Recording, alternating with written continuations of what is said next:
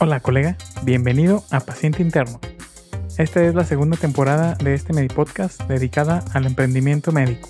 Muchos doctores y doctoras inician su vida laboral en una institución pública, todo por las ventajas que nos ofrece un trabajo institucional. Pero así como hay cosas buenas dentro de las instituciones, también existe la parte no tan buena. Te voy a presentar las cinco principales ventajas y cinco principales desventajas que debes conocer antes de iniciar un trabajo en la institución. Soy su anfitrión, el Dr. Pánfilo, y desde niño he jugado videojuegos. Soy tan old que mi primer consola fue un Atari.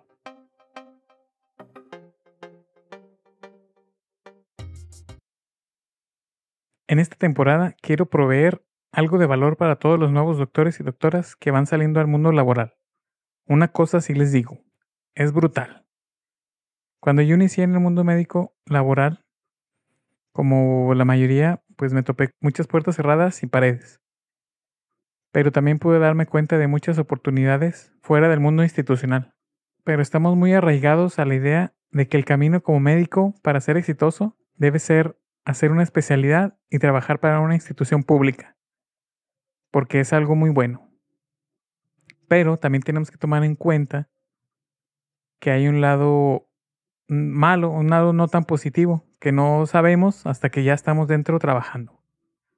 Para este episodio me puse a hacer una investigación con más de 200 colegas en foros, redes sociales y encuestas para saber las principales, las cinco principales ventajas y cinco principales desventajas de trabajar para una institución pública. Pero primero quiero platicarles de una historia. Historia de mi mamá. ¿Y por qué de mi mamá?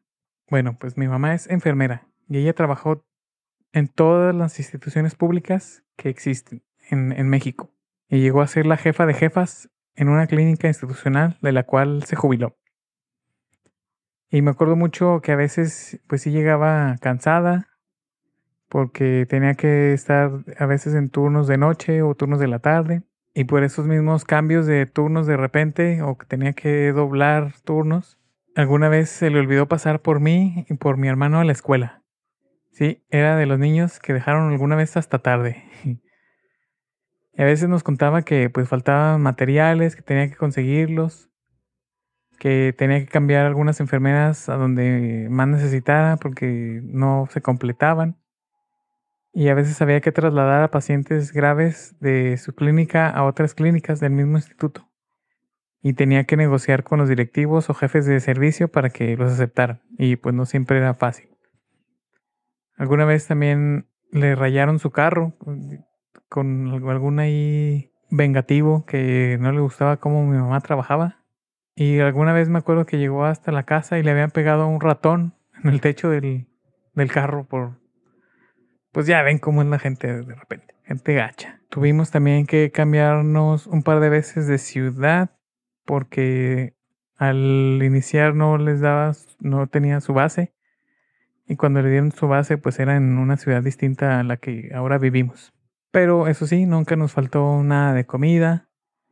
Eh, es más, hasta yo me ponía a veces a ayudar a hacer la comida cuando, desde que salí de la secundaria, desde que entré a la secundaria me tocaba terminar la comida para mis hermanos.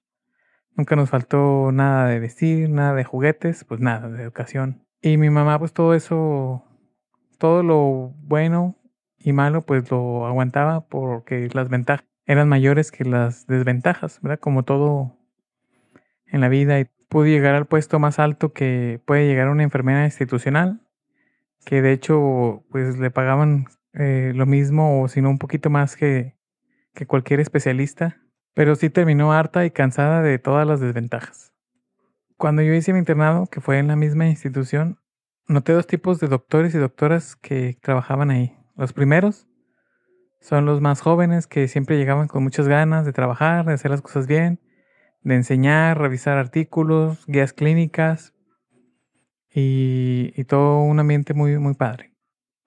Pero también estaban los segundos doctores, los segundos tipos, más veteranos, que ya se veían cansados, solo hacían lo mínimo indispensable, son los que se escondían o se iban a dormir o solo regañaban por cosas que pues obviamente no sabías hacer porque tampoco te enseñaban. Y a este tipo de doctores se les ha denominado los adscritosaurios. No todos llegan a hacerlo, pero no los culpo tampoco. Después de trabajar tantos años, casi 30 años, topándose con las desventajas a diario, pues termina por cansarlos y hacerlos así de... y hacerlos de, de esa manera. Ahora sí continuamos con lo primero, lo malo. La desventaja número uno que más de 200 doctores han dicho es la carga de trabajo excesiva. Muchos consideran que el trabajo es demasiado para la paga. Algunos otros consideran que es muy rutinario, que existe mucho estrés, mucha presión de los superiores y que es pesado. Y pues desde, yo creo desde el internado te vas dando cuenta que, que esto sí se, se cumple. Siempre hay trabajo para todos y todo el tiempo. La segunda desventaja que mencionan más de 200 doctores son la falta de recursos. Mencionan que a veces puede ser falta de material, falta de infraestructura, falta de equipo.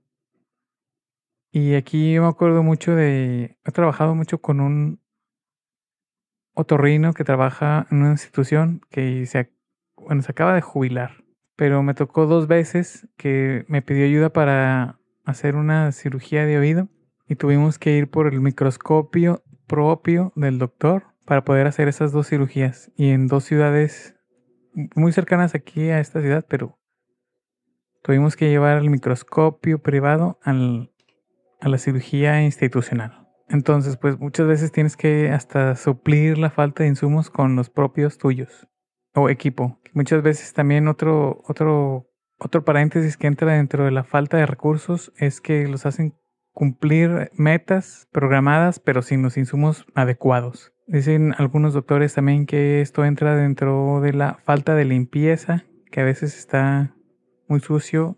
Y sí, a veces nosotros en la, me acuerdo en, el internado, en la mipera, batallábamos mucho para que, digo, no es que estuviera muy sucio, que pues casi no está nada más para dormir a veces pero batallamos mucho para que el personal de intendencia quisiera entrar y, limpiar el, el, cuarto de la mipera. La tercera desventaja que muchos han mencionado son las pocas vacaciones. En la mayoría de las instituciones dan 15 días por año promedio. A veces son 7 días y van aumentando más, pero muchas veces es eh, dos periodos de 7 días al año promedio. Y sí les creo que es muy poquito. En, en otros países de Europa, en Estados Unidos, hay periodos vacacionales para el personal de salud de mínimo, de, bueno, de, que van de 30 a 60 días, que es más tiempo para organizarse y, y, ver a su familia, a sus hijos, sus hobbies, o simplemente descansar, ¿verdad? Descomprimirse, desestresarse. 15 días por año a más de 200 doctores les ha parecido pocas vacaciones. La cuarta desventaja que he mencionado es la mala organización. Muchos doctores consideran que los directivos no los escuchan o no los valoran o no reconocen su esfuerzo y su trabajo. A veces falta personal y hay pocos incentivos para mejorar. Hay incertidumbre para los para el personal que es de contrato o eventuales o 08 le dicen.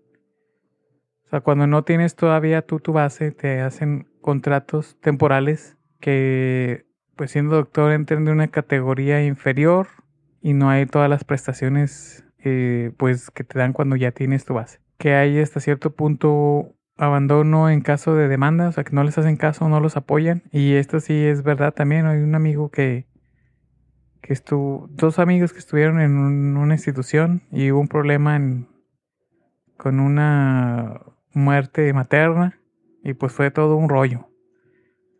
Eh, ustedes saben que ahí es pues la vida de dos pacientes, dos por uno, la mamá y el bebé. Y si algo así pasa, pues lo investigan hasta llegar a las últimas consecuencias. Pero pues la institución se puede lavar las manos y echarle pues prácticamente toda la culpa al, al encargado o al responsable del turno, ¿verdad? Entonces tienen que tener también mucho cuidado y dos compañeros ya han sido así llamados, desde el internado fueron llamados para, para a los juzgados para ir declarar y estar ahí. Muchos mencionan también que es que esto puede, la mala organización puede detonar un ambiente laboral a veces hostil Entonces todo el mundo ha tenido ahí alguna rencilla con algún otro colega o compañero y pues también eh, pues tienen que aguantarse. La quinta desventaja que ha mencionado es que hay corrupción.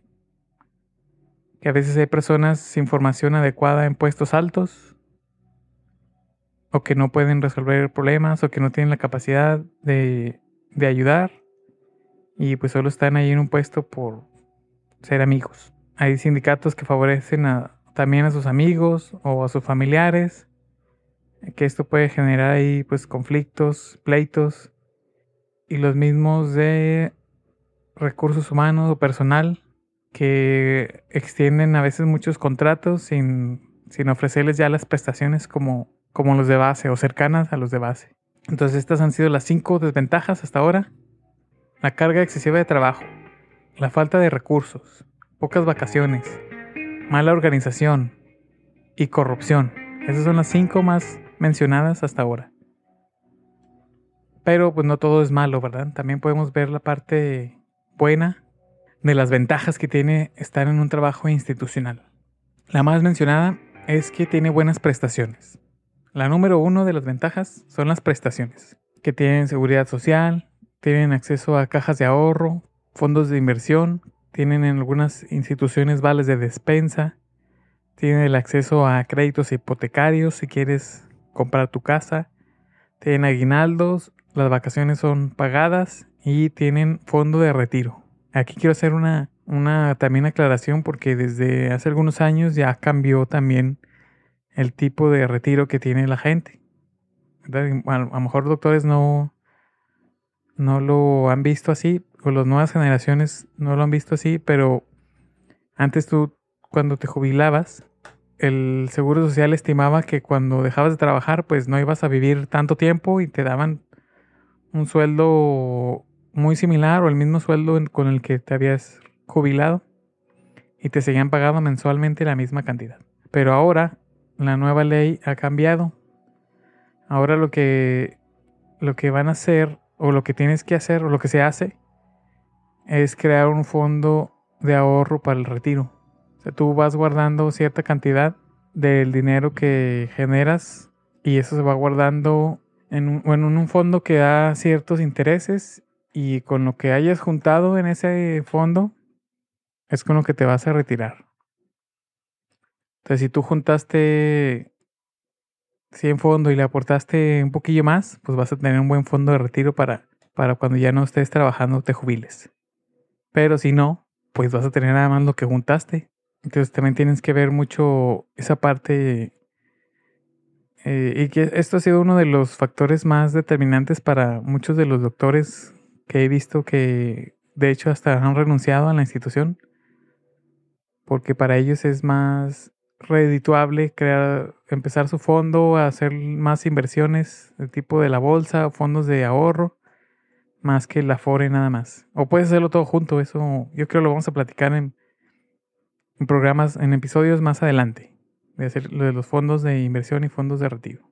La segunda ventaja que tiene un trabajo institucional es la estabilidad de los ingresos. O sea, vas a tener un sueldo seguro va a ser un pago puntual cada mes o cada quincena, cada catorcena, depende cómo, cómo esté establecido ahí en los contratos. Y el promedio de los sueldos, nadie lo quiere decir, pero yo lo investigué también. Bueno, en general son promedio desde 13 mil hasta 27 mil pesos en una institución. Ese es el promedio antes de impuestos para los médicos. Depende de la categoría y los años y el puesto, pero estos son los, los sueldos más o menos en promedio. Y para nuestros amigos ahí de Latinoamérica serían, o de, de otros lados del mundo, serían en dólares, va en promedio desde 627 a 1300 dólares al mes. Entonces, pues también tienes que tomarlo en cuenta para, para ver si está dentro de tu rango de, de ingresos que quieres ganar. El tercer punto de ventajas de institucional es que tienen la oportunidad de hacer especialidad o seguirte capacitando en algunas instituciones.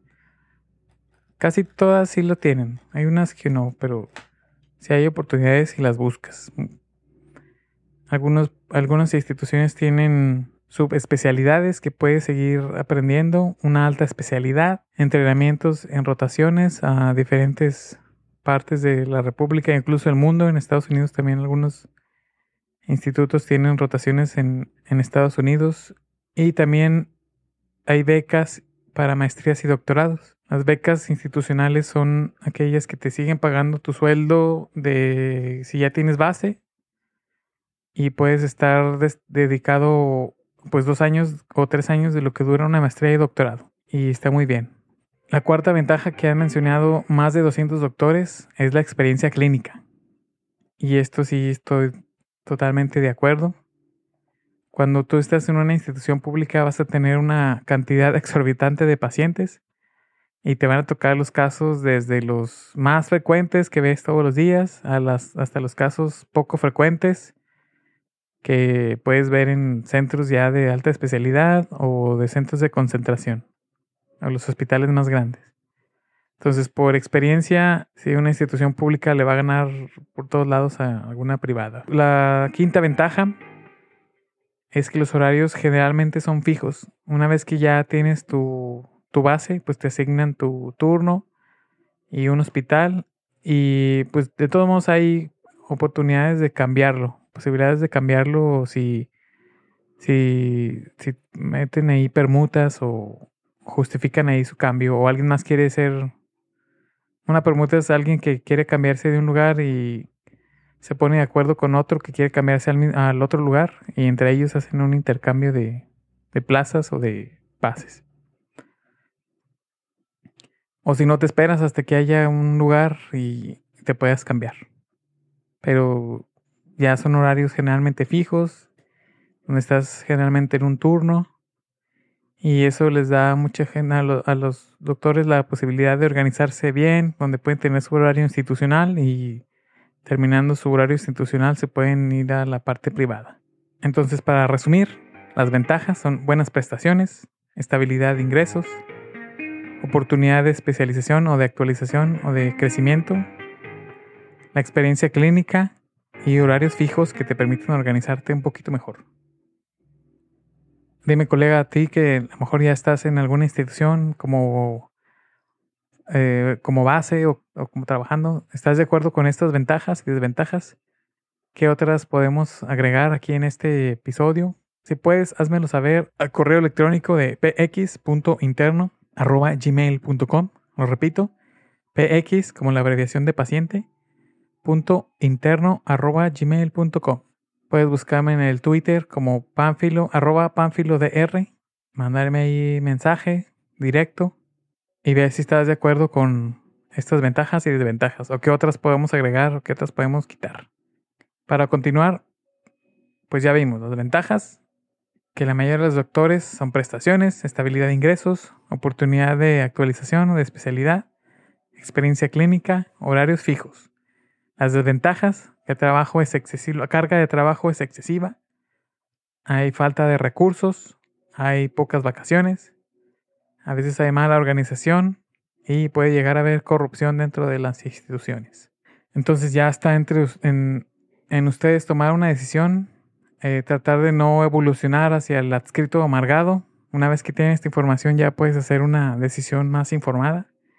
Y pues de verdad traten de de lidiar con estas, estas desventajas, porque, o tratar de aprovechar estas desventajas, conocerlas, tratar de cambiarlas si es posible, porque de verdad traten de no, no llegar a ser el adscritosaurio amargado de la institución. Ahora me ha llegado la noticia de dos amigos, compañeros de generación que se han convertido en lo que juraron destruir el adscritosaurio. Me platicaron de de dos gines que son. Ay, porque siempre son los gines. por eso no me, no me gusta tanto la ginecología, pero como que los gines son los más, en mi opinión, no todos, pero una gran, un gran porcentaje de los gines que he conocido han sido los más tóxicos, más adscritosaurios y más enojones que he visto. Entonces ya me chismearon que dos de mis compañeros de generación se han convertido en los adscritosaurios gachos de la institución. En mi caso personal, como pues, ya les conté, mi mamá trabajó pues siempre en la institución, en una institución pública, y me insistía en entrar a alguna institución y mi mamá pues ya dejó de insistir cuando le demostré que pude juntar 610 eh, mil pesos, que son para nuestros amigos de otras partes del mundo 30 mil dólares, casi 30 mil dólares para iniciar mi propio negocio. Pero esa historia se las voy a contar en el episodio 10 de esta temporada. Y bueno, pues decirles que está en ustedes tomar una decisión informada con todo lo que les platico hoy para que tengan un futuro con resultados más claros en su vida. Y por favor, si creen que es útil, que les ha servido, por favor compártelo con alguien que, que crean que puede escuchar este episodio y puedan decidir bien o con toda claridad si quieren entrar de lleno a una institución, si quieren ser médico emprendedor o escoger alguno de los muchos caminos que hay en la parte de la medicina. De eso se trata, de poder ser feliz, dejar tu marca, dejar tu legado como un médico bueno, eficiente, dejar un legado en el mundo.